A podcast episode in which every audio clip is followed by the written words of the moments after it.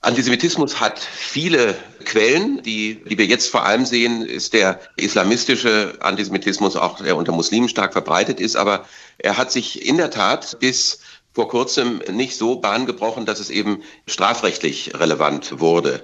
Die meisten antisemitischen Straftaten werden übrigens im Internet begangen, Beleidigungen, Volksverhetzungen, Leugnung des Holocaust zum Beispiel. Und da ist es in der Tat so, dass die große Mehrheit dem rechten Umfeld zuzuschreiben sind. Das dürfen wir nicht vergessen, wenn wir jetzt auf den islamistischen Antisemitismus schauen. Also aktuell erleben viele Juden das in Deutschland ganz anders. Es gibt da immer wieder Beispiele. Ich habe eben auch welche genannt. Wie gefährlich leben denn Juden aus Ihrer Sicht derzeit in unserem Land?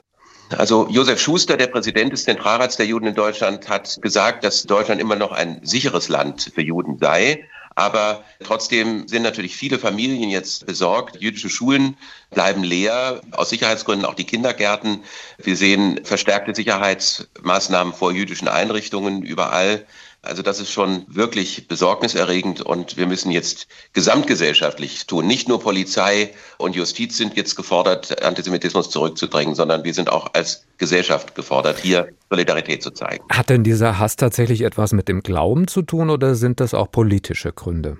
Also traditionell war Antisemitismus religiös begründet. Man warf Juden vor, sie hätten Jesus umgebracht und Gottesmörder müsse man eben seinerseits umbringen oder vernichten.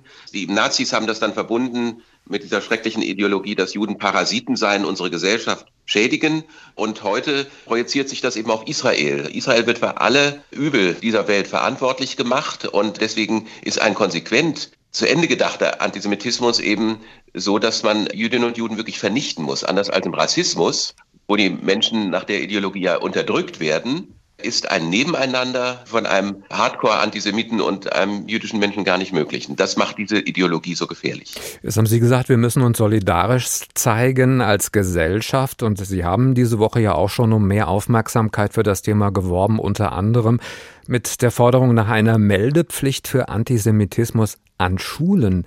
Was machen Sie denn dann mit einem Schüler oder einer Schülerin, die sich in der Schule antisemitisch geäußert hat? Also zunächst einmal freue ich mich, dass es in Hessen eine derartige Meldepflicht gibt.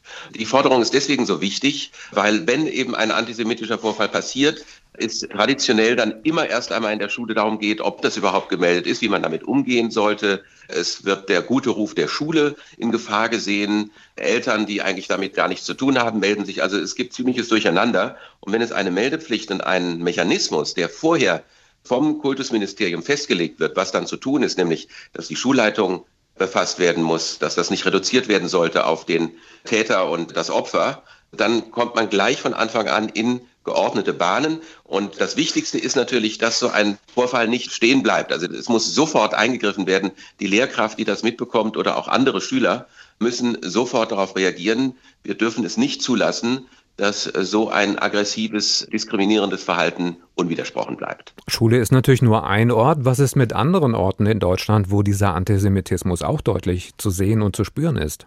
Ja, das gilt auch für den Rest der Gesellschaft. Auf meine Initiative hin haben wir in den letzten Jahren ein Meldesystem für antisemitische Vorfälle aufgebaut, die unterhalb der Strafbarkeitsgrenze liegen. Das ist ja das, was die Lebensqualität von Jüdinnen und Juden so einschränkt. Also so Gesten, blöde Sprüche, die man am Alltag erlebt, am Arbeitsplatz oder auch im Fußballstadion. Also das können die Betroffenen, die oftmals ja dann auch traumatisiert sind, angeben.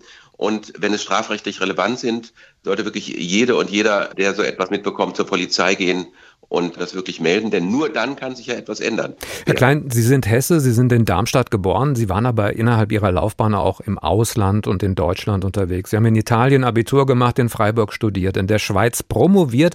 Sie waren als Diplomat unter anderem in Südamerika und in Afrika. Das heißt, Sie haben schon einen Überblick über die Weltlage. Was würden Sie sich denn wünschen, wenn Sie das könnten, damit Sie als Antisemitismusbeauftragter der Bundesregierung möglichst wenig Arbeit bekommen?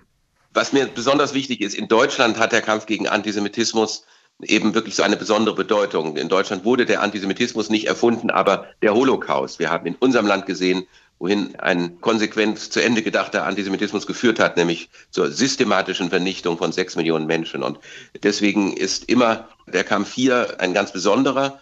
Und ich würde mir natürlich wünschen, dass die Menschen verstehen, dass das nicht nur jetzt die jüdische Gemeinschaft bedroht, sondern eben auch die Demokratie. Der Schutz von Minderheiten ist ja ein ganz wichtiger Indikator mhm. für den Zustand einer Demokratie und das gilt weltweit.